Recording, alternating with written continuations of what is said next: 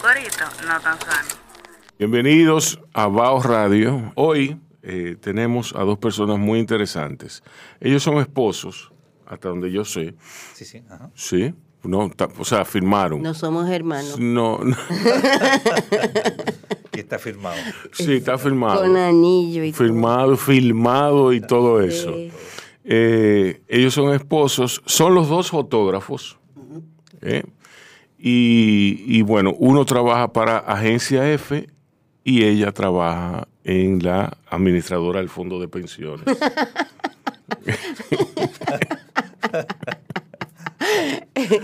no, ¿Cuál? en, en la, en la AFP, en la AFP. eh, eh, la agencia sí, France oh, Sí, sí, sí.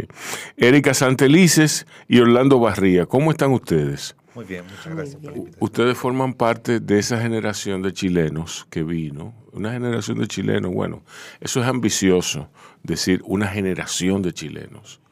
Porque... Cinco gatos. Sí, cinco gatos, como, no, no, no, cinco gatos, no, yo asumo, que, yo asumo que vinieron más, sí. Sí. Sí, pero dedicados a la comunicación, no, de- dedicados a la comunicación fueron como esos 10 gatos, vamos a suponer. Vamos. ¿Cuánto tiempo tienen ustedes aquí? 21 años. 21 años. Entonces, ellos vinieron, sí, ellos vinieron junto con Maglio Pérez, junto con, con Ricardo Rojas. ¿Quién más vino? Andrea Estrelo. Sí. ¿Qué más está de esa época? Y bueno, llegaron muchos Está, camarógrafos. estaba, Ah, había, había está, unos camarones. o estuvo. Sí, porque hubo aquí- gente. sí, Porque bueno, Maglio ya no está. Pero nosotros, bueno, a Maglio solamente lo conocíamos de Chile. sí. A los demás los conocimos a todos acá. Oh, Sí, wow. sí, son amigos de, de acá. El caso es ¿Y qué que los trajo aquí? La locura. O sea, no tengo ninguna cosa, la locura y la juventud. Sí. Porque yo no podría decir otra cosa. O sea, si yo lo pienso ahora, yo diría, ¿qué, qué hicimos? ¿Qué hicimos? Nosotros queríamos salir de Chile. Eso Quería, claro, que eso, lo único que sabíamos que queríamos salir. Y entonces eh, tuvimos a Dominga, a nuestra hija mayor, que tiene ahora 22 años. Ujú. Y fue como, ya, no vamos a irnos a ninguna parte. Y Orlando trabajaba en el periódico El Mercurio de Chile. Y, y entonces él trabajaba en la revista que se llamaba La Revista del Domingo en Viaje, que se trataba de mostrar turismo para chilenos en un montón de lugares. Y entre esos, bueno, nosotros siempre habíamos tenido esta cosa de Haití, ¿no? Como Y fotoperiodista. tú vivías de Orlando. No, yo trabajaba Exacto, también. donde tú trabajabas. Yo trabajaba en una agencia de comunicación, Lo que pasa en es- Rapport. Ellos se corresponden. ¿eh? Ellos se corresponden. Erika es una persona muchísimo más discreta que Orlando. Y mira que Orlando es discreto. O sea, es una cosa, ella vive como oculta. Sí, sí, misteriosa. Entonces, su trabajo en la France Press es muchísimo más low profile que el de, que el de Orlando. No, pero en el sentido de que yo no tengo redes sociales que lo promo O sea, tengo las Pero redes, claro. pero no, no tengo el rollo de promoverla, no, no, no soy muy mediática. No, ya no. Sí. Sí. Y además que yo trabajo mucho, yo trabajo mucho más que Orlando, yo hago muchísimas más cosas. Bueno, Entonces no tengo tiempo para eso. Orlando, Orlando tiene tiempo para eso. Alguien tiene que mantener esa No, familia. ah, pero bueno, bueno. No, El arroz y la bichuela. que El, el- el estilo de vida, el estilo de vida. exacto. Sigue diciendo. Y entonces, Orlando vino, nosotros siempre habíamos tenido como el rollo, como fotoperiodistas de Haití, ¿no? Nos llamaba la atención y tal. Y, Orla- y, y Orlando vino como por una semana acá, por un poquito más de una semana. Y entonces volvió a Chile y me dice, wow, tú sabes que nosotros podríamos vivir ahí y trabajar en Haití. O sea, como que se nos ocurrió. Sí. Y yo le digo, "Y dale, ¿Y ya hagámoslo. cuando viniste aquí esas esos días, Sí. fuiste a Haití o No, solo estuvo en, sí, Punta sí, sí. Cana. Haití, estuvo- que Sí. se ¿no? Sí, ya, ya yo veo, ¿no? ya yo veo el panorama. Engañado totalmente. ¿Tú sabes? Imagina África, Sí, sí, bueno, sí. Claro. llama la atención fotográficamente, ¿no? Sí. Pero claro, vine aquí, me trajeron como, eran como 14, yo hacía viajes muy largos, ¿no? Por distintos Ajá. países. Claro. Aquí vine como 13 días. Y claro, era una invitación que hizo la revista El Mercurio, el Ministerio de Turismo. Entonces, claro, me llevaron a Punta Cana, A- Casa de Campo. Sí. Claro, a las- Eh, áreas a turísticas. Es maravilloso. Es maravilloso. Sí. Entonces llego a Chile y digo, uy, qué país más precioso que Y, conocido. Todo el- y Todo mundo hacer trabaja en pantalones cortos. Comen pescado y tostones y ahí se tiran en la playa. ¡Qué vida! ¡Qué vida! He conocido, este es el más maravilloso. Entonces él llega diciendo eso y yo le digo, ¿y si nos vamos? Vámonos para allá. Sí. Y empezamos. Sí, porque Erika es la otra. ¿tú me Eh, la La, que- la segunda pata, ¿tú me entiendes? Prende de una vez. de una- a Orlando se le ocurren cosas y yo las pongo Ajá. en marcha. Ajá. Él, él dice, oye, hagamos una película. Dale, ahí Ah, estamos. Hagamos tal, ahí estamos. Entonces, él dijo, y podríamos vivir ahí. Y yo empiezo, o sea, yo empiezo a vender la casa. Eh, Vendí todo. Eh. Alquilamos el apartamento que teníamos, o sea, y nos fuimos a vivir donde una amiga mía. Y vinimos para acá, con una mano adelante, una atrás. Al único que conocíamos era Maglio, Ujú. pero tampoco éramos así súper amigos. Eh. Pero nada, vinimos. Llegamos aquí al aeropuerto sin conocer a nadie, buscando, nos quedamos en la zona colonial con una niña de un año, Sí. con una bebé de un año, sin saber nada, así. Y así nos quedamos. Bueno, se quedaron y, ac- y actualmente tienen un documental muy interesante, muy, muy evocador de una época y sobre todo muy emotivo.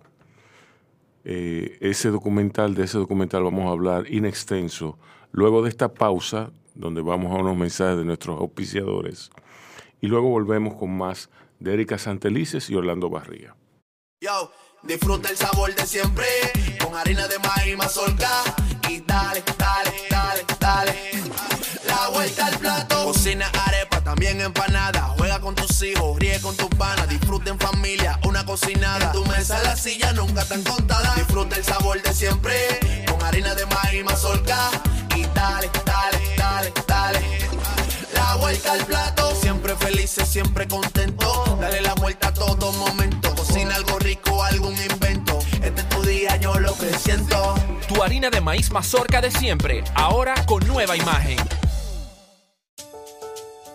Para cosechar lanzadores hay que sembrar disciplina. Para cosechar jonroneros hay que sembrar honestidad. Para cosechar grandes ligas hay que sembrar valores. Porque los grandes ligas no crecen en el monte, se cultivan. Así como el mejor arroz.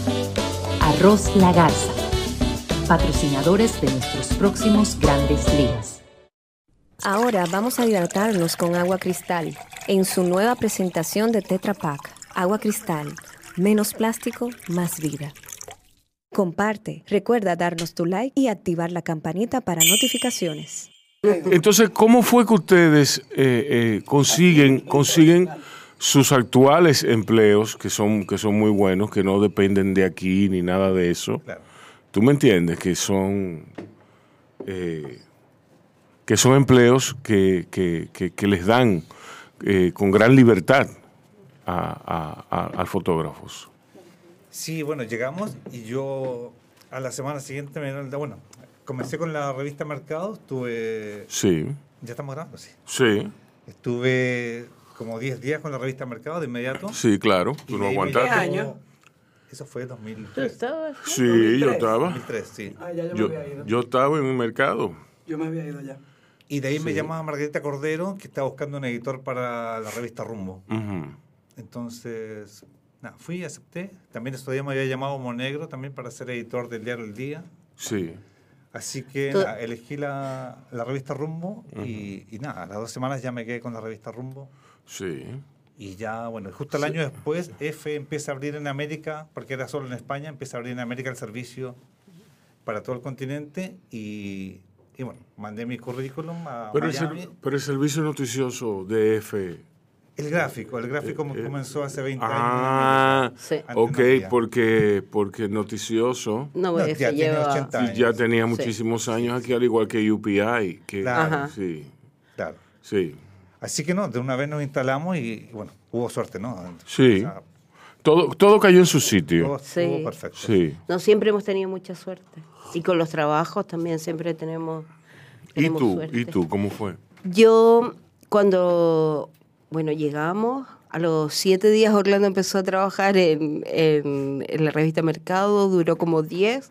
Cuando él se fue, me llamaron a mí, eh, me quedé trabajando ahí también un tiempo. Ujú. Luego me fui como editora gráfica de las revistas de Diario Libre, de todas las revistas comerciales que tenían ellos. Estuve editando ahí, pero también muy poquito tiempo, porque después empecé eh, a colaborar con agencias también. Bueno, nosotros tuvimos una hija acá también, Ujú. en el 2004. O sea, es- no, no, no fue a jugar que vinieron. No, No, no. ay no. Eh, Que tiene 19, 18 Tiene 18 años, cumple 19 ahora en marzo. La mía, Que también, ella la mía es- tiene, yo tu- tuve una en el 2003, que ahora cumple 20 en marzo. ¿Y qué día de marzo? El 8, el Día de la El mío es Mujer. 5. Ay, Jesús. Este, y entonces... Mi papá nació el 21 y mi mamá el 11. De marzo. Sí. Wow. Ah, Sí. Bien, bueno. Nosotros... Yo no sé qué significa todo esto, pero... No sé, claro, yo también iba a decir Orlando es del 18 de junio, yo del 18 de julio, Sí. por decir algo, Sí. para no quedarme atrás. Sí, Claro. se mueven en todo. Sí, la gente que, que nace en marzo saben moverse. Para mí el Piscis, eh, bueno, eso no es- esa no es la realidad de mi papá.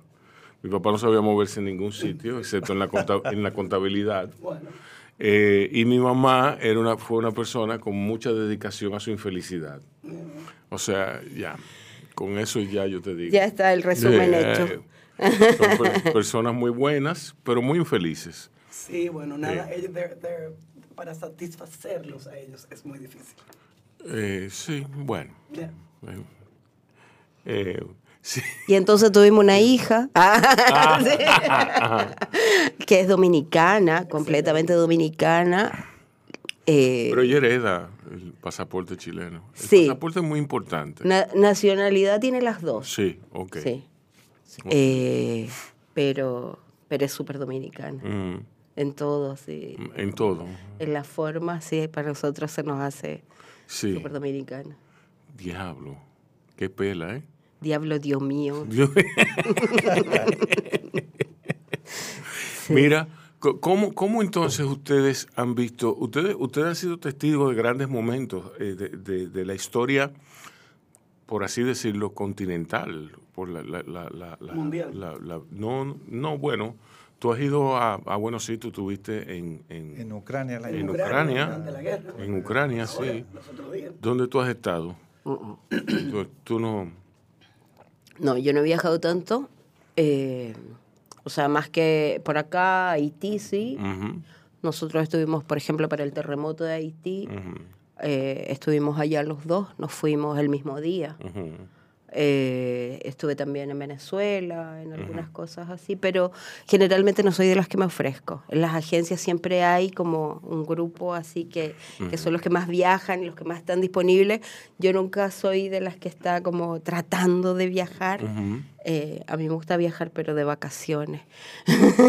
o sea, si a mí me dicen como anda a cubrir un mundial, ay no, cargando todos esos equipos y todo. A mí me gusta hacer temas, me gusta trabajar temas como más largos y tal, pero la verdad que ya no disfruto la cobertura del día a día, no, no la disfruto para nada. Eh, me gusta, yo estoy haciendo un trabajo, por ejemplo, ahora del cólera, estoy haciendo el trabajo con respecto a la, aprobación del, del Código Penal también, un trabajo de investigación más largo, donde yo trabaje más tiempo, pero, pero la cobertura en sí, de ir a eventos, Or- Orlando todavía lo disfruta. Yo, Orlando yo lo disfruta. Orlando lo disfruta. Orlando es un enfermo. Sí, es un enfermo, exacto. Tú lo has enfermo dicho. Gracias, gracias por decirlo Sí, fue tú. Ucrania y, y- y- y- no, y Orlando, Or- porque es que es una, hay una cosa. Yo soy más como. Hollywood hace mucho daño. Hollywood. Salvador, eh, los, eh, los gritos del silencio, la película sobre periodismo Sí. en, en zona de guerra, en zona de conflicto, en zona vulnerable, causan muchos, mucho, mucha confusión, porque uno cree que todo es glamuroso. Hay un, hay un romanticismo. sí, hay, hay una cosa. El periodismo es así. Sí, sí. Pero recuerda, que- perdona que te, te interrumpa, que se me acaba de meter en el, el- el episodio de Anthony Bourdain, que él va donde y comienzan, comienzan a bombardear. Ah, y va a sí. ser un episodio. Sí. Pero ahí estuvieron, o sea, estaban en un hotel, Sí. era algo así, era en Medio Oriente, en Pero si se no me equivoco. No se vio nada glamuroso, déjame decir. No, no, punto, no se vio, sí, pero que a lo que me refiero es que él eh, estaba en un hotel, que no le permitían salir, que no, además, le- el, el crew no estaba para eso. No claro, estaba- no decidió ir a cubrir eso, no- le no, tocó. que le sí les tocó, o sea, eh, y si hubieran querido eh, cubrirlo, cubrir, el, cubrir esa parte del conflicto, no se lo hubieran permitido. Los productores, Exacto. los productores mismos le hubieran dicho, mira, no te pongan eso porque no hay seguro, no va- no hay nada, no hay, no hay, no hay, exacto. De nada, ¿no? Exacto. Entonces, fue una cosa como muy... eh, ellos estaban en un hotel resguardados y, y estaban ahí. Lo que pasa es que Bourdain tenía una agenda y él decidió... estaba, he was pissed, él estaba de- decir- sí, porque él estaba... eh, Él quería filmarlo, él quería, él quería- hacer algo y no lo dejaron. no, él lo filmó. Bueno, él filmó lo, lo que Sí, pudo, Rubén, lo que él pudo. Él, estaba molesto porque él quería hacer otro un periodismo un poquito más Sí. y los productores le dijeron, no, No, ¿dónde tú no. tú que tienes que hablar de comida. Usted no está, usted lento aquí. Usted no, Exacto. usted, no, usted no decide nada. You don't belong here. Exacto. Entonces, por eso digo que el periodismo, eh, bueno, es- es- era como el último bastión eh, donde, donde se cursaba la verdad de verdad. ¿Tú me entiendes? Entonces, yo creo que todavía lo es. Yo creo que todavía lo es, ¿no? Sí. Sí. Y de hecho bastante interés, o sea, los que fuimos, pasamos por Ucrania, eh, Sí. o sea, eh, ahí, bueno, conocí mucha gente buena, ¿no? El Sí. ganador de Pulitzer, de muchos premios, gente Sí. muy importante, y están ahí cubriendo con, con su rol que ha sido su rol toda la vida, ¿no? Eh. Esto de ir al lugar e, e informar.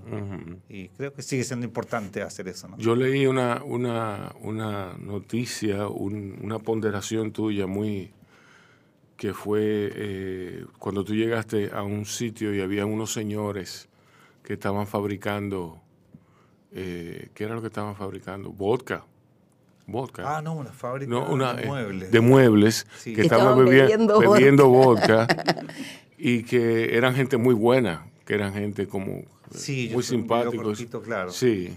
Ellos fueron atacados esta madrugada, el- le bombardearon el lugar, la fábrica, eh, porque supuestamente, o sea, bueno, o- o- el misil cayó mal en realidad y se le destruyó y bueno, yo llegué temprano a ver el lugar, el cráter que había en medio de su patio, todos los vidrios Sí. abajo. Y están ahí limpiando sus zapatos y los muebles, porque eran dos pisos, en dos trabajos, pero eran talleres. Y nada, a las 10 de la mañana uno me dice, ven, ven, te invito para que te presento a los que trabajan conmigo. Y todo esto yo con una aplicación, o sea, Sí. yo pasaba mi teléfono para allá y para acá y traducíamos de ucraniano a español y manteníamos la conversación de esa manera. Y bueno, me invitaron vodka a las 10 de la mañana, tuve que darme unos Sí. tragos ahí porque estaba en la mesa ya con ellos, Después pusieron comida. tú saliste, tú saliste de... Sí, Sí, sí, sí, ya, todo, Eh, ya todo desenfocado. Sí, sí, sí. Pero súper interesante, sí, la gente pesa todo eso, imagínate, o sea, les cayó un misil en la noche, su trabajo, ya, ellos eran de los pocos sobrevivientes que quedaban en la ciudad, que estaba bastante Sí. abandonada, y tienen ese ánimo todavía, ¿no? De, bueno, llegó una persona, un extranjero, Sí. déjame invitarla a mi mesa, y ponían la mesa, la arreglaron, pusieron un mantelito, Sí. y esta cosa humana se, pues, se mantiene, ¿no? Sí, hombre. Sí, sí, sí, es así. sí. Pero a mí, me, a mí lo que me asombra es ese, el espíritu de el espíritu de supervivencia abocado a la rutina también. Eh, hay que mantener la rutina. Hay que mantenerse, ¿tú me entiendes? Eso, eso te da un poco de, de racional a ti, a, a- a ellos, digo. Eh, Pero es lo mismo que pasa cuando uno va y ha pasado un huracán y ha destruido la casa Sí. Mm. de la gente y nosotros llegamos allá y la gente está preocupada de, aunque sea con tres palitos, colar un café para darnos a nosotros. exacto. ¿Usted tomó café antes de salir? Y yo, yo me quedo pensando, yo salí de mi casa seca, con unas buenas botas protegidas, y ella tiene tu- su casa toda desarmada, pero ella está preocupada si yo tomé café. Exacto. Y eso pasa acá, o sea, Sí. pasa, pasa en todas partes, que se preocupan si comiste, si, y tú vas cuando ellos están mal. Ustedes no han pensado en escribir. Bueno, es que no, es que, que ustedes son. Somos la- visuales. las fotos son visuales. Sí. sí.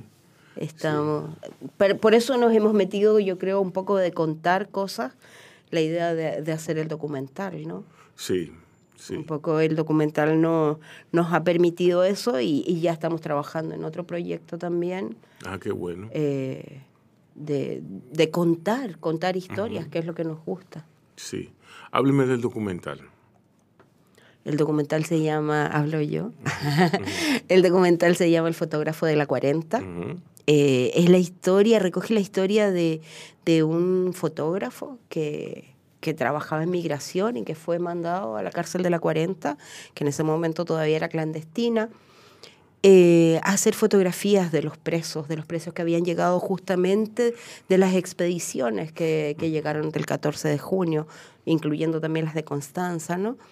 Este, y él hace estas fotos, pero él comienza a tener mucho, o sea, eso le, le empieza a dar muy duro y nosotros no, nos vimos muy, muy, muy- nos vimos mucho en el fotógrafo. Entonces, de cómo te afecta lo que tú estás viendo y cómo sientes también la necesidad de mostrarlo y contarlo. Entonces, él no él, podía. él decide, a él le habían dicho, o sea, tú vas a ir a sacar estas fotos y estas fotos no tienen que verlas nadie más. Pero él decide copiar cinco fotos y pasárselas a su hermano que trabajaba en Dominicana de Aviación. eh, y el hermano las entrega fuera en Puerto Rico, en Nueva York. Se riegan estas fotos. Entre esas está la foto de José Mesón sentado en la silla eléctrica y, y otros personajes más que hay. Entonces, una vez que se conocen las fotos fuera, obviamente lo buscan a él, al hermano y desaparecen.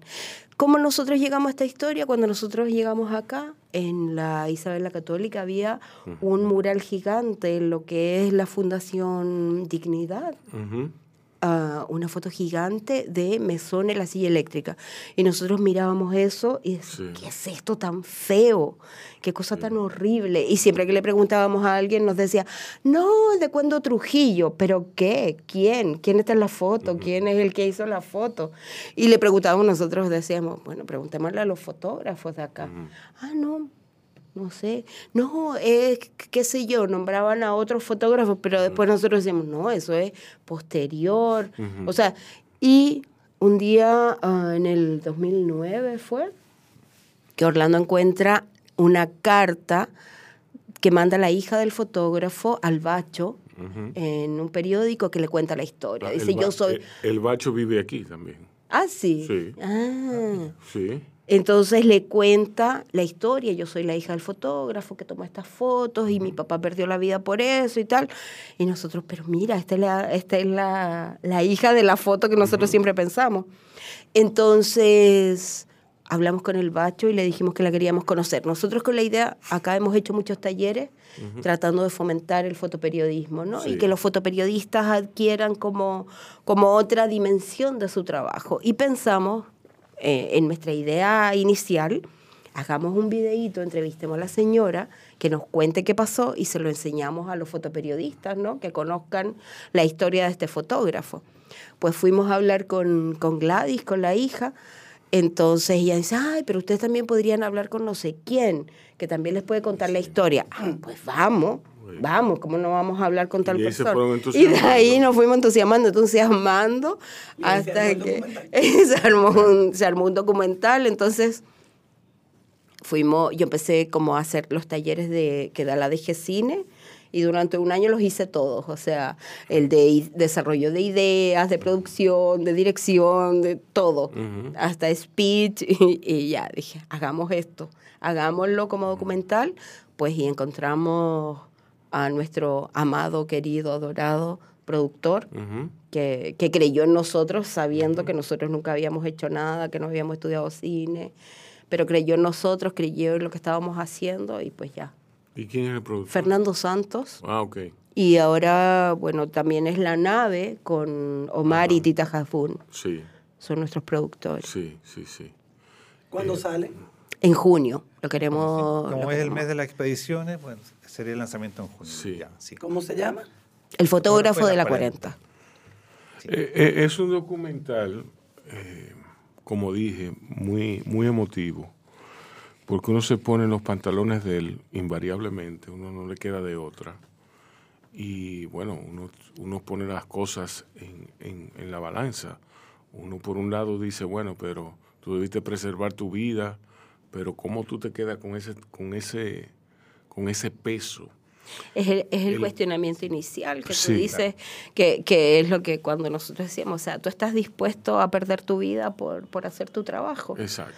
O sea, Exacto. Para morir por una foto al final. ¿no? exacto. Sí, no, porque no y además es esa foto, esas fotos, porque esas fotos tienen un peso sobre tu existencia, sobre eso le añade peso. ¿Tú me entiendes? Eso no le añade levedad. Exacto. La levedad y el peso en, en Parménides es lo que si tú eres leve, si tú no tienes ataduras, si tú no tienes penas, tú asciendes más fácil. Fue interesante hacer todo este descubrimiento porque esa primera vez que hablamos con Gladys, eh, bueno, fuimos a su casa, nos invitó también muy amable, cada vez que nos reciben aquí en cualquier casa dominicana. Y Todavía. Todavía, Eso- todavía sí, eso- sí, eso- Todavía. Sí, pero eso va, eso, eso va a declinar. Sí. ¿Tú crees? Sí. Bueno, quizás ayudar- andar con cámaras pues también ayuda porque siempre nos reciben bien. Exacto. Sí. Y Suerte que a los ladrones no le ha cogido con eso, porque las cámaras son muy caras. También. Muy pesadas. Sí, ¿no? muy pesadas y muy caras. Y esa vez que fuimos donde Gladys, sí nos mostró, bueno, descubrimos esta casa, ¿no? Esta casa antigua donde vivió su padre. Y ella mantenía todo, parecía un museo, ¿no? La, la Sí. misma cama donde él durmió, Sí. de hace 60 años. Muchas fotos del personaje. Ahí descubrimos quién era este fotógrafo, Ujú. porque ¿Y en la la historia... 40, eh? La 40 quedaba en Cristo Rey. Cristo Rey. Ya no existe. En la época de Balaguer la, de, Esa la derrumbaron. afuera, entonces era un la lugar, y, y construyeron una iglesia. era un Sí. lugar Entonces, aislado de la eh, ciudad. eh, en el fondo para nosotros es, eso. la importancia de la memoria, ¿no? Balaguer hacía eso. Él en vez de preservar, él derrumbaba, él derrumbaba la- las cosas que remitían a su, a su miseria Claro. y ponía una iglesia, hacía un templo, hacía el faro a Colón, hacía... ¿Tú me entiendes? Y nos llamó la atención esto, ¿no? Que no, que no estaba eh, este rescate de la memoria, ¿no? Porque, bueno, como chilenos o en Argentina o en Brasil, sí están las comisiones de verdad que han visto caso por caso. O sea, desapareció una persona y tú sabes a qué hora se lo llevaron, quién fue. Sí. Justicia no hemos todo, tenido ¿no? ninguno, pero al menos, Pero se ¿verdad? sabe caso por caso qué pasó. O sea, páginas Sí. y páginas de persona por persona. Pero aquí no, no encontramos eso, ¿no? Y del fotógrafo nadie sabía, nadie había visto una foto. Entonces, no, bueno, lo bueno de esto es que vamos a presentar a este personaje que es desconocido para los dominicanos y, Sí. Y esperemos que sea parte también de, de la historia y que se rescate su memoria, ¿no? Como se merece sí, por, sí. por lo que hizo, ¿no? Sí, Porque sí. su trabajo, claro, permanece en los libros. O sea, todos ven, todos La, conocen. la- la la foto gente tiene él. como en, en el inconsciente colectivo la foto, ¿no? Sobre todo los mayores. Sí. Está como en el inconsciente, todo el mundo la conoce, todo el mundo sabe cuál es, pero, pero no existe esta historia. Entonces, para nosotros fue este rescate, por un lado, de la memoria, Ujú. que creemos que es súper valioso rescatar la memoria con la idea de que las cosas no se repitan, las cosas malas, ¿no? Eh, y por otro lado, que para nosotros estaba este, esta cosa romántica de creer todavía que la fotografía es evidencia de la verdad. Que, que para nosotros está este romanticismo que, que ahora está tan cuestionado siempre, ¿no? Tanto fake news, tanto, pero, pero seguimos creyendo en, en este, exacto, en esta idea de la fotografía como evidencia de la verdad. Y que fue un poco lo que pasó con estas fotos. Yo digo que las personas que se ocupaban, por ejemplo, por decir una cosa, en los años 70, 80, todavía al principio de los 90, eh, que se ocupaban de construir esos, esos, esa- esa- esas construcciones políticas eh, en la percepción popular. O sea, que, que decían, eh, decían lo que no era, por, porque envía el mensaje, el medio es el mensaje, ¿tú me entiendes? Que ahora no tienen, no tienen trabajo, se han quedado sin trabajo, porque su trabajo ha sido asumido por todo el mundo. Ajá. Y es una cosa espectacular, porque tú tener que distinguirte, tú tener que hacer una foto, que tirar una noticia enfocada, ecuánime, entendiendo todos los elementos. Hoy por hoy, hoy por hoy, el nuevo periodismo, el periodismo de Tom Wolfe, el periodismo de Hunter Thompson, el periodismo de, de opinión, el que hace opinión, es lo que cuenta. O sea, fíjate lo mucho, lo, cómo se ha virado la torta. ¿Tú me entiendes? lo que no, lo que, lo que no se ha virado es la fotografía. La fotografía sigue permane- permanece siendo eh, el, el- el gran bastión donde van a descansar el gran periodista, ¿tú me entiendes?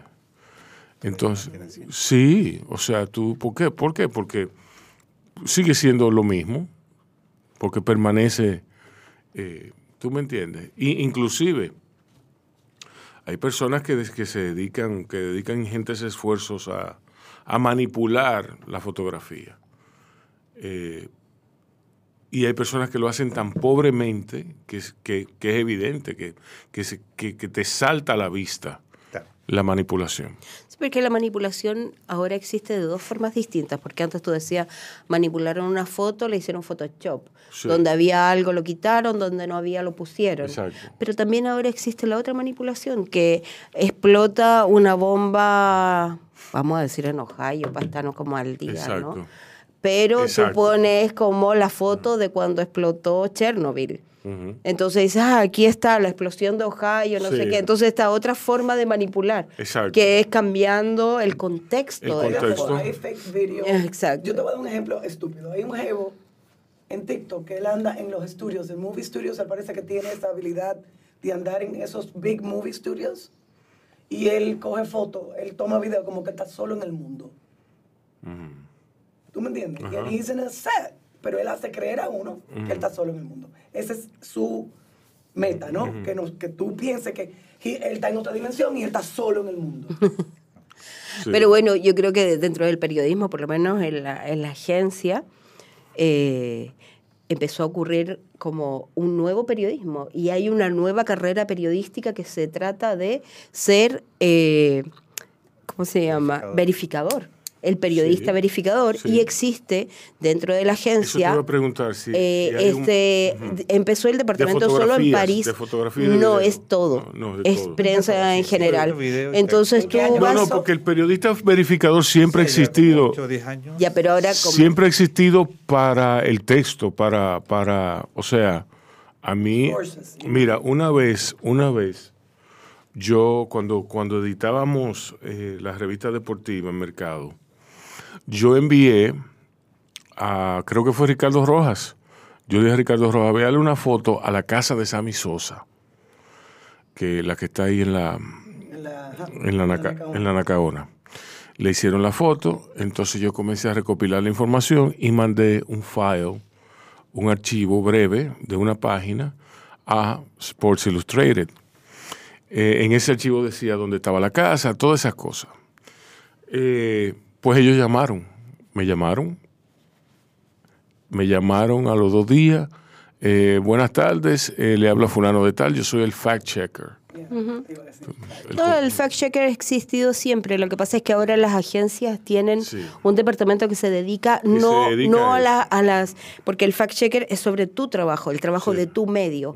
Esto trata del traba- de la imagen que se ve en general. Exacto. De ir De por. virales, ¿no? Exacto, de to- todas las cosas virales, no sé, que hay acá. Entonces, luego el, el departamento fue creciendo y se montó en México, luego en Uruguay está la oficina grande y es el departamento de factual, donde periodistas se dedican únicamente a eso, a buscar noticias falsas y a verificar todas estas fake news. Entonces, Sí, no, porque van- una cosa es tú chequear la so- veracidad de una información y otra cosa es tú buscar la noticia falsa. Exacto. Tú tienes que buscar la noticia verdadera. Ajá. Tú y tienes que saber cuál es la verdadera para tú saber cuál es la falsa. Saber, por ejemplo, Exacto. como estos sistemas de buscadores que tú cambias, inviertes las fotos Exacto. para buscar las imágenes, los videos. Ellos A han, llegado... de, de video Claro. la gente publica Sí. y, y el- y estos verificadores de las agencias pues llegan hasta- al video original Exacto, han llegado como, casa. mira, porque en el fondo de esa casa se ve que esas ventanas son las mismas que están en la otra, pero están invertidas y las montan. En Latinoamérica ah, diariamente se, se hacen alrededor de 15 noticias por día, ha ido así en, cre- en crecimiento. Aquí nosotros hemos tenido también ejemplos de este tipo de noticias que, que se hacen también Falsas. Se, se hacen falsas. Wow. Que ellos me han llamado. Yo me acuerdo que la No, última poca- fue... pocas son, poco me lo- O En este país, pocas son. poco me lo- Poco. poco me lo hallo. Sí, porque en general aquí se puede decir lo que sea, No, aunque sea mentira. sí, no. y no, y, y nada pasa. No, no pasa nada. Eh, sí, sí, es verdad. Y eso sigue siendo la importancia de las agencias todavía, ¿no? Porque mantiene esta credibilidad. Claro. Lo que tú decías, este personaje que, que se hace fotos solos, por ejemplo. No, La foto solo no, está en el video caminando en, en- Claro. en Roma, solo. Claro. Y es un set. Claro. Entonces, la agencia, o sea, no sé, el- hubo tal cosa en, en, no sé, en, en Turquía, por ejemplo, y, y ahí va a haber un fotógrafo a la agencia, ¿no? Ya sea de Fran Press, de Associated Press, de EFE, Ajá. va a estar ahí, va a hacer la foto y claro, le- y los medios saben que, mira, si fue enviada por esa agencia es porque la agencia mandó un fotógrafo y la foto es real, o sea, Sí. la agencia no bajan fotos de Twitter ni las sacan de Facebook. No, las no, no, la sea, agencia, la agencia va a su servidor. Claro. Eso Claro. te iba a decir, que cuál es el, todo hecho por los si el, miembros pro- de la agencia. si el procedimiento sigue siendo el mismo, El que tú- mismo. Tú, tienes acceso a un servidor Exacto. y ahí tú la ves toda, tú pones en el search, eh, sigue Tal siendo cual, tal Exacto. cual. Y, es igual, porque alguien de la agencia estuvo en un lugar. y- Entonces, por eso mismo, por ejemplo, nosotros a veces eh, queremos tener acceso a alguna cosa. Ay, no, nosotros te compartimos la foto. Yo no, yo no puedo usar tus fotos. Yo no puedo. Si no las hice yo, no, yo no puedo usar porque yo no tengo certeza. Y la agencia a mí me exige que lo que voy a mostrar tengo que haberlo hecho yo. Wow. Sí, sí, es así.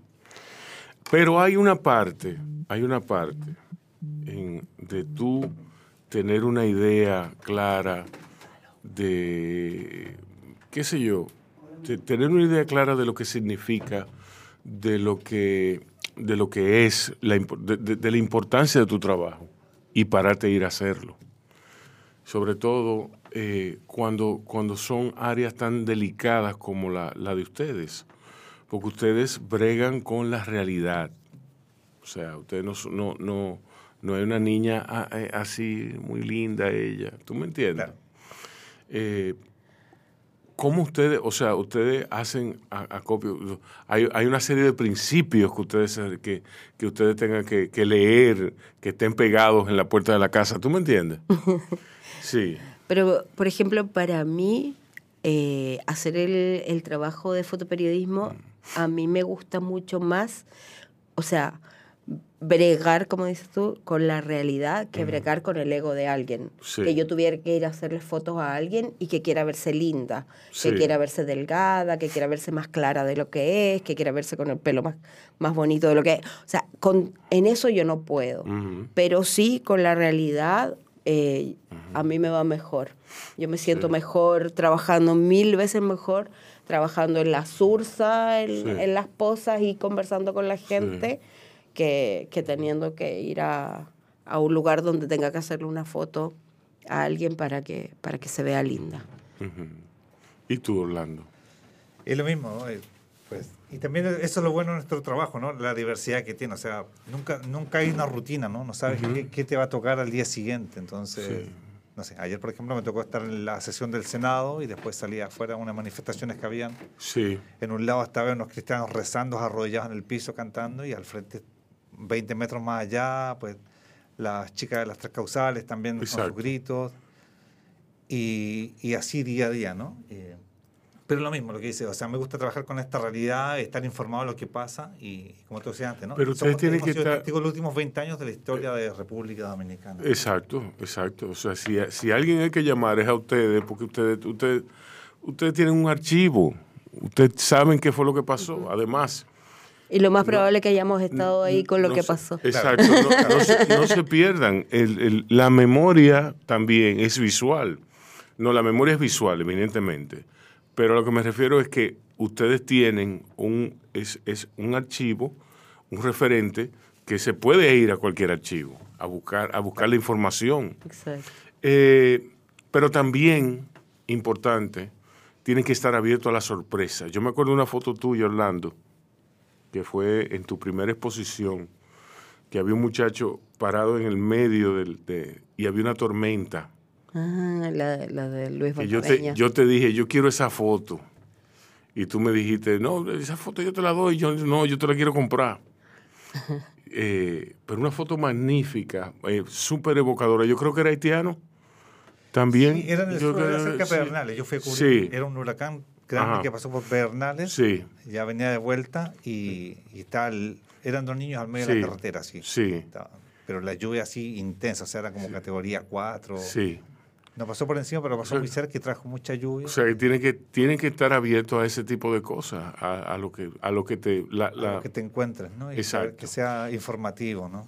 Y, y, y más que lo que te encuentres, uno tiene que salir a buscar. O sea, Sí. salimos, empezamos a buscar, a buscar qué, dónde. Sí. Nos hablan de allá, llamamos a este. Entonces nosotros pasa algo y tenemos como el comunitario de San Cristóbal del Sí. barrio Moscú. Ah, sí, yo tengo una señora ahí que la conozco y empezamos a llamar. Dime, pasa algo allá. ¿qué tal? Y así Sí. conocemos en todos los barrios, tenemos a alguien que conocemos, a alguien que, que nos dice, acá sí está pasando esto, o pasó tal cosa, o yo conozco, y, y así Sí, en porque todo es, el país. es- es lo básico, es bien Claro. bien rudimentario, Sí. bien bien Y bien de, es bien como humano, que es lo que nos gusta. ¿no? Y a los dos nos gusta eso en realidad, o sea, Sí. los dos trabajamos, trabajamos bien y hemos trabajado toda la vida juntos. es muy raro que dos esposos trabajen juntos bien. Y trabaja, Sí. pero ustedes, No. ustedes no son esposos. No, Ah, yo pensaba que eran no, Ah, Son hermanos. son hermanos. hermano. Ay, yo todavía no entiendo el chiste. Ah, amigos. amigos. Ah. sí.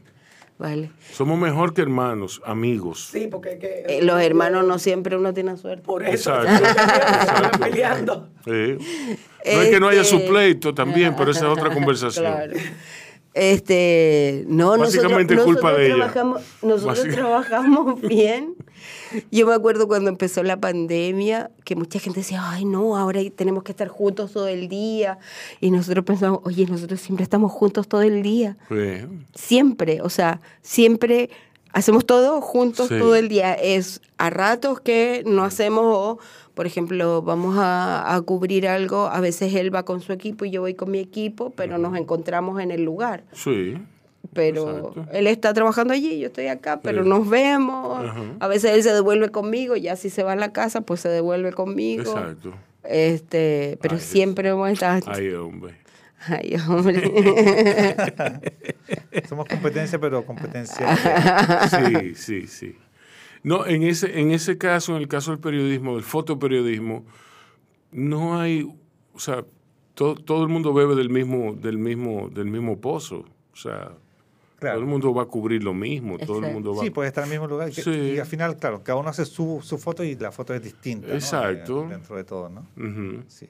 Y no se ha dado el caso de que tú, de que tú tires una foto con el diputado así, y tú, tires, y tú ves la foto de Erika y Erika resulta la que- misma- misma Sí. Ay, tú una vez Sí, hiciste una publicación Sí. que no estábamos ni cerca, era un partido de tenis de, del, ¿cómo se llama? Copa Ah, Davis. Copa Davis. Sí. Y era un tenista, entonces Orlando estaba acá y yo estaba como por acá en, en la cancha, pero fue el mismo momento porque él hace un gesto Eh. y entonces Orlando publica, mira, estábamos, Eh. o sea, fue en el mismo microsegundo, porque la cámara tira 12, no, 10 fotos por segundo y entonces los dos publicamos la misma foto del mismo microsegundo. Ay, Jesús. Ay, fue tan lindo, Ay, fue un 14 de febrero. Eh,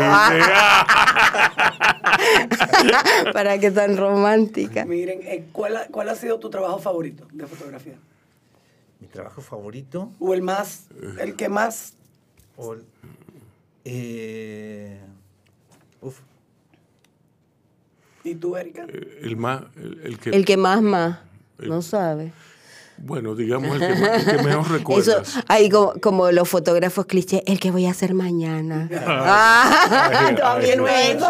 Eso que son así, ay, que no he hecho. Sí. No, a mí, por ejemplo, me gusta cuando, porque yo soy como, como una niña abandonada dentro de la FP en el país, entonces que me escuchen los jefes. Patrick, Patrick, escúchame, soy una niña abandonada en este país. Entonces yo hago foto, video y texto. Ajá. Entonces yo O sea, tú escribes el pie. Ah, no, no, yo escribo el texto, hago entrevistas y todo. Ah, tú haces la noticia. Ajá, yo hago la qué nota. bien. Sí, sí. Entonces, por ejemplo, hice un trabajo en la pandemia de, de chicas trans que trabajaban como trabajadoras sexuales, que no podían trabajar, o sea, se estaban muriendo de hambre. Y ahí yo hice fotos y texto. Y ese trabajo me gustó y se, se publicó así en todo el mundo, en The Sí. Guardian, o sea, la verdad que el trabajo gustó bien. bastante. Qué bien. Y esas cosas a mí me gustan. ¿Y tú lo firmas? Sí, sí, claro. Claro, claro. Sí, claro. Qué bien. Yo hago, yo hago la nota completa. Qué bien. Entonces Es eso súper sí. gratificante cuando se publica, o sea, es un trabajo que se publica bien, ¿no? El- Sí. Y que la gente lo entiende, o sea, de que... Por Sí. ejemplo, estuvimos la semana pasada con, mi, con el equipo de F en Montecristi viendo una liberación de flamencos que están, porque Ah, aquí sí. usan Eh, flamencos sí. en, la- en los resorts como, como Los, adornos, ¿no? los amarran. Entonces, sí, o les cortan No les cortan un los músculo. cazadores- hay unos cazadores que los que no pillan, ponen trampas, les cortan la parte del ala, Ajá. un miembro, para Ajá. que no puedan, un tendón, para que no puedan volar. Entonces, por eso están caminando por ahí, los turistas hacen fotos. El audio ha publicado eso mucho. Claro, el audio es un gestor de eso. Y bueno, hubo una liberación. Entre- Ujú. habían, habían recuperado unos de esos, otros que nacieron en el zoológico. Ujú. Así que yo fui a la, a la liberación que fue en Montecristi. Sí. Y, y nada, se publicó bastante bien. O sea, Sí. en Grecia, en Chipre, en, Sí. en muchas partes del mundo. Sí, y ese es es parte de la como- agencia como- también, ¿no? ajá. Que publicas en Eso países Sí, porque en China. hay, en- hay un sea, sistema muy organizado en, en- en el, en el mercado de la prensa, por así decirlo, Eh, porque todo tiene que todo tiene que estar sometido para, para, para premio, para, para todo lo que tiene que estar clasificado dentro de un catálogo de, de- de- para ir a un portafolio y todas esas cosas. Entonces, por ese lado, es como el segundo, el segundo género del quehacer humano más, más organizado, ¿verdad? El primero es la música. La música es como, eh, es como un género, una, una, un quehacer, un arte que está sumamente clasificado y lo que está bien registrado, ¿no? ¿Sí? Sí. Ok, bueno, pues estamos de acuerdo. Eh, Señores, muchísimas gracias por haber estado aquí. Antes, antes, Ay, yo podía decir algo. antes. sí, tú puedes decir todo lo que te dé tu gana. Lo que pasa es que yo, yo estoy en promoción porque yo estoy haciendo, yo organizo el Premio Nacional de Fotoperiodismo. Ok. Es, Ah, una, es una tarea que me he echado en la espalda y que, y que también le salpico un poco a Orlando. Salpique. Sí. Eh, entonces, estoy con la, con la convocatoria abierta ahora ah, desde el 16 de enero, la cierro el 28 de febrero, en donde todos los fotoperiodistas dominicanos, extranjeros residentes pueden trabajar, pueden presentar su trabajo. Eh, hay varias categorías, las bases ya están en las redes sociales de la Asociación de Fotoperiodistas Dominicanos. Entonces, este premio el 2 de mayo vamos a inaugurar, hacemos la premiación eh, y vamos a inaugurar la exposición en el Museo Fortaleza de Santo Domingo, que es la Fortaleza Osama. Eh, y va a estar durante un mes y ahí hacemos más actividades también para los fotoperiodistas. Entonces yo estoy en este momento en promoción de- del evento que... Qué bien, no, pero envíanos, envíanos eh, material gráfico, Sí. eh, afiches, eh, Ah, todas las bases para nosotros publicar en nuestras redes. Perfecto. ¿Y cuándo, y cuándo Y- sa- el- y- sale el, el documental? Y- En junio, el documental nuestro en junio. sí. ¿Y a dónde? No, nosotros lo vamos a hacer acá, el primer lanzamiento, y la idea es participar en festivales, ¿no? Ya Sí. empieza ese movimiento en festivales. Ok. Eh, Entonces te iba a decir que con... Mande toda esa información y mande la Sí. información del, del Entonces de- también. después tú vienes más cerca de la fecha, Ajá. tú me entiendes, Ah, tú vienes perfecto. y grabas un anuncito y... Y también puedes Y regresar a hablar del no- documental justo antes. O si tú quieres, si tú quieres lo puedes grabar ahora mismo. tal vez me puedo preparar mejor. Ah, bueno, está bien. Bueno, como tú digas. Esto está abierto después de las 10 de la mañana, el día entero, a la hora que tú digas. Ah, vale, no sería. Yo estoy siempre buscando el apoyo, ¿no? Esta es el se- la segunda vez que estoy haciendo el premio. Sí. Eh, el primer año fue, fue bastante bueno, o sea, participaron muchos fotógrafos, tuvimos más de 500 fotografías. Cógelo. Y, Y- y fue súper interesante porque Pero es algo... exhibieron más de 500 fotografías. No, o- o- No, la- solo, Ah, se- pero- solo las sí, premiadas. exacto. Se exhibieron Pero es un 43. trabajo, es sí. un trabajazo. No, de horas. Y además nosotros, por ejemplo, el jurado son amigos nuestros. Sí. Eh, el jurado, por ejemplo, eh, Está Ramón Espinosa, que es un fotógrafo español que ha ganado WordPress, Pulitzer. Él ganó el premio de Gijón, que para mí es de los premios de fotografía, de fotoperiodismo de los más importantes, porque requiere de una cantidad muy grande de fotos. O sea, tiene que ser un trabajo muy contundente para tú ganar ese premio. Este, está Eliana Ponte, que ha sido jurado además en WordPress Photo en Holanda, ha sido jurado en el Poilatam, entonces ella es la jurado, ella ve los trabajos y conoce a los fotógrafos dominicanos, que es la intención de este premio, ¿no? Que se han conocido. Está Ricardo Engo, un fotógrafo puertorriqueño de la agencia Reuters. Orlando Barría, un fotógrafo chileno. Que... y este año también invitamos como a un jurado extra que es Juan Miguel Pérez, el hijo del bacho, Sí. que él tiene mucha sensibilidad con respecto a la fotografía y siempre que conversamos, entonces dije, ay, mira, él podría dar un buen aporte de no ser fotógrafo, pero comprender el lenguaje Sí. y tener, tener esta otra visión más sociológica, ¿no? Sí. Y entonces el premio se, tiene ocho categorías más una foto que es la foto del año. La idea para nosotros de esto es que tú escribes la historia gráfica del país. La foto que ganó el año pasado fue la fotografía del vertedero de Duquesa quemándose. Esa fotografía tú la puedes ver en 20 años más, cualquier dominicano, y se va a recordar y le va a traer, ah, cuando yo estaba y estábamos en pandemia. Y eso es lo que estamos haciendo, así es. escribiendo la el historia. de Es que todo mi el casa mundo- estaba en fuego, fue lo que yo pensé. cubierta. Eso es lo que pretende este premio, pretende escribir la historia gráfica del país. Eso es que quiero rescate hacer. de la memoria histórica al final, ¿no? Son cosas que van quedando. Todo esto. Claro. Y son fotos, claro, que hay que reconocer, porque ya se le han publicado los periódicos, pero merecen ser más destacadas, ¿no? Que, Exacto. Ah, y otra cosa que nosotros no ¿Y le usted no- exigimos usted no a los... un libro después. Un- Ah, un es nuestra idea, algún día lo vamos a Sí, no, hacer porque con es- esto es y, caro. y- es caro. Eh, todo es caro. La fotografía es aún más cara. Sí, Todo, claro, todo es caro. Porque si y- textos no es tan caro. Exacto. Es foto. sí. Es foto y tiene que quedar bonito, bien Claro, y todo. Sí, los no, colores, no, la- Exacto. pero parece la ayuda, yo creo, sí. Sí. En algún momento Ustedes lo lo vamos a hacen. hacer. Sí, sí, sí. Sí, estamos ahora con el otro, con el otro documental, entonces ya estamos así como. ¿Y de qué es el otro documental? Si, si se puede saber. ¿Se puede? Sí. Eh, está bien, ¿no? Está bien. ¿No?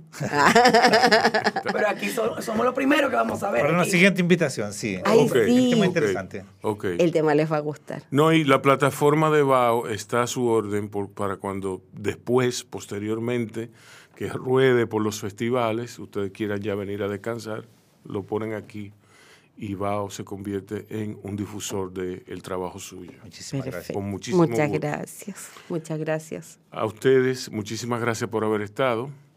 Y a ustedes, cuídense y cuiden a otros. Yo, disfruta el sabor de siempre con harina de maíz mazorca y dale, dale, dale, dale. La vuelta al plato. Cocina arepa, también empanada. Juega con tus hijos, ríe con tus panas. Disfruta en familia, una cocinada. Tu mesa, la silla nunca tan contada. Disfruta el sabor de siempre con harina de maíz mazorca y dale, dale, dale, dale. La vuelta al plato, siempre felices, siempre contento. Dale la vuelta a todo momento. Cocina algo rico, algún invento. Este es tu día, yo lo que siento. Tu harina de maíz mazorca de siempre, ahora con nueva imagen. Para cosechar lanzadores hay que sembrar disciplina. Para cosechar jonroneros hay que sembrar honestidad.